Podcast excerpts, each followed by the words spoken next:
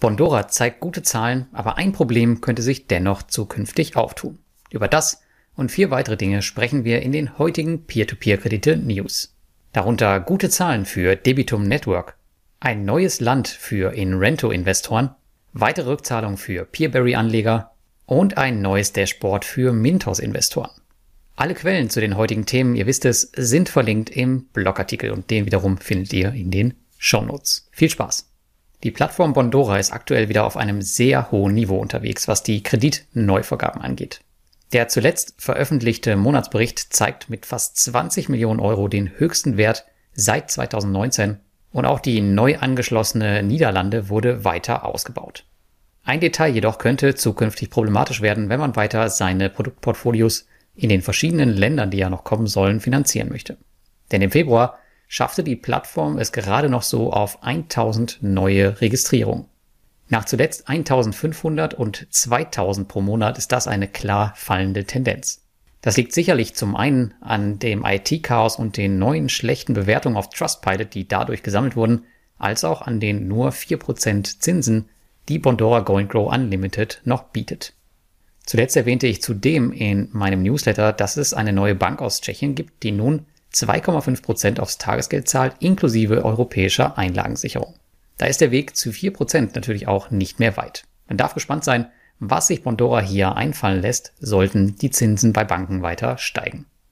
Auch bei anderen Plattformen steigt das Kreditvolumen, auch wenn sie in ganz anderen Dimensionen unterwegs sind als Bondora. So veröffentlichte Debitum Network zuletzt ermutigende Zahlen und einen deutlichen Anstieg der Investorengelder, was ein Zeichen dafür sein könnte, dass die auf Geschäftskredite spezialisierte B2B-Plattform langsam, aber sicher wieder in die Spur findet. Das Ganze ist aber auch nicht wirklich verwunderlich. P2P-Zinsen der gehypten Plattform sinken auf breiter Front und auf Debitum Network passiert aktuell das Gegenteil, inklusive wirklich spannender Investmentmöglichkeiten. Die angebotenen Zinsen erreichen zuletzt fast 10%. Auch das Umfeld stimmt, ist Debitum Network doch eine der in Lettland regulierten Plattformen. Und auch hier darf man gespannt sein, wie die weitere Entwicklung verläuft und ob der Trend anhält. Zum Ende der letzten Woche konnten Anleger der Immobilienplattform InRento eine neue Stufe der Diversifikation feiern. Denn die litauische Plattform brachte ihr erstes Projekt aus Polen auf den Marktplatz. Zudem gab es für Investoren auch noch eine kleine und wirklich lesenswerte Einführung über die Möglichkeiten des polnischen Marktes auf dem hauseigenen Blog, dessen Lektüre definitiv spannend ist. Ich selbst habe in das erste Projekt investiert und die Rendite erscheint im Vergleich zu anderen Projekten recht attraktiv. So haben wir hier einen Jahreszins zwischen 8,3 und 8,8 Prozent sowie eine Steigerung der Capital Gains von 1,5 Prozent aufs Jahr und das Ganze angebunden an den Inflationsindex. Steigt also die Inflation, werden das eure Zinsen auch tun. Das ist etwas, was ziemlich einzigartig unter den bisherigen Plattformen ist, soweit ich es sehen kann. Das zuletzt veröffentlichte Projekt soll auch nicht das letzte gewesen sein. Weitere werden folgen. Und in der letzten Woche kam auch die nächste Rückzahlwelle für Peerberry-Investoren, welche auf der Plattform in Kredite aus der Ukraine und oder Russland investiert sind. Weitere 1,7 Millionen Euro kamen auf die Rechnung, womit wir nun bei einem bereits zurückgezahlten Gesamtbetrag von 34,8 Millionen Euro sind. Das sind bereits 69,3 Prozent aller Rückstände. Bei meinem eigenen Portfolio stehen nun nur noch knapp 1700 Euro aus, die mir aus den beiden Ländern fehlen.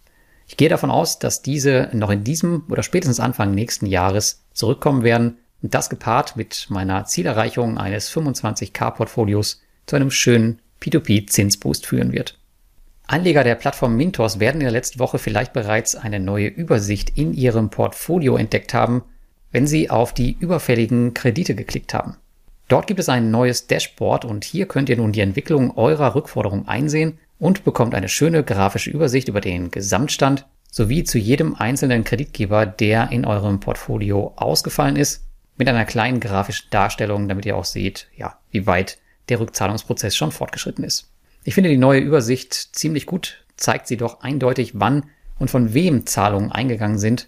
Auch könnt ihr den aktuellen Status zu jedem Kreditgeber und dessen letzte Nachrichten einsehen. So seid ihr mit einer Seite immer im Bilde, und das Ganze sollte diverse Unklarheiten klären, die das alte Dashboard hervorgebracht hat.